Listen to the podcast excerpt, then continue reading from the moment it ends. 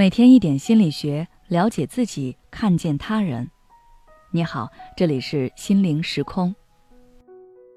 今天想跟大家分享的是，这两个心理让你被骗了都不知道。可能你跟我一样，今年我的手机时不时的会收到谨防诈骗的短信提醒。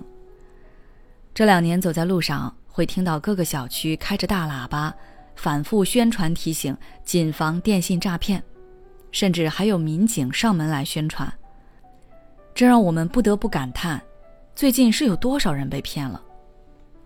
上网一查询，单单去年全国电信诈骗金额总数就达到两万亿人民币。两万亿，这是什么概念？听到这样的数据，可能很多人都会觉得不可置信和难以理解。这些人是不是蠢？怎么这么容易就被骗呢？甚至默认那些被骗的人应该都是文化水平不高的才会上当受骗。但通过调研发现，很多名校高学历的，还有的是白富美高富帅，照样被骗。如果不是事实摆在眼前，我们会觉得这些人很难被骗吧？包括他们自己也会觉得不可能被骗。所以被骗这件事情跟年龄、学历、职业没有什么必然关系。为什么这些骗子能屡屡得逞？在我看来，有两方面原因。第一，现在电信诈骗手段日新月异，套路层出不穷，让人防不胜防。以前骗子的话术是：“我是你领导，你有一张法律传票，猜猜我是谁？”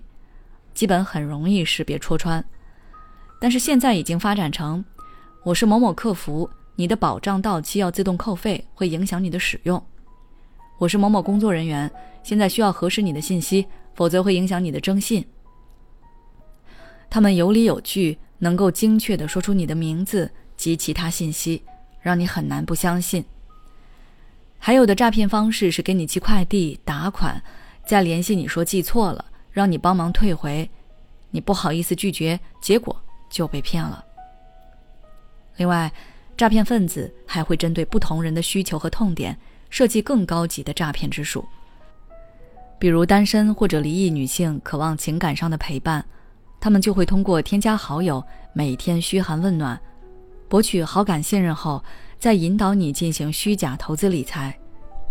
又比如大学生放假后想在假期赚取外快，于是就有了利用刷单兼职来骗取钱财的套路。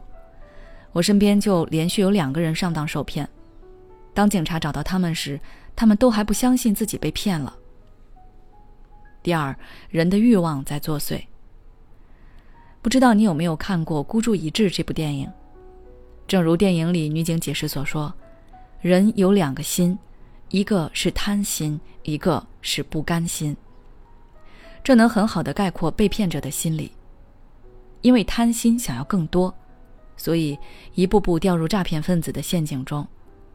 因为不甘心，明明察觉到有异常，但就是不愿意相信，总是想着反败为胜，最后被骗得更多。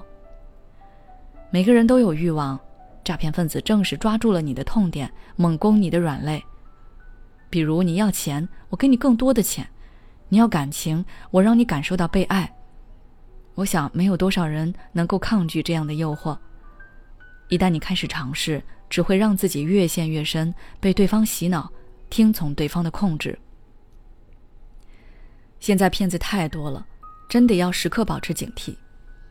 对于那些声称是客服工作人员的，你就记住非官方电话不信。如果你不确定对方是真是假，可以先挂了，上网查一下号码。如果你担心对方是真的，自己随意挂了不好，没有关系。如果对方真的有紧急的事情，肯定还会再次联系你。这时候你可以跟对方认真道个歉。对方也会理解的。尤其注意，只要涉及到钱财，基本就是假的。我们不要低估骗子，并不是说他们有多聪明，而是他们太坏了。为了达到目的，可以无所不用其极。如果还想了解更多与诈骗相关的内容，可以微信关注我们的公众号“心灵时空”，回复关键词“诈骗”就可以了。你知道吗？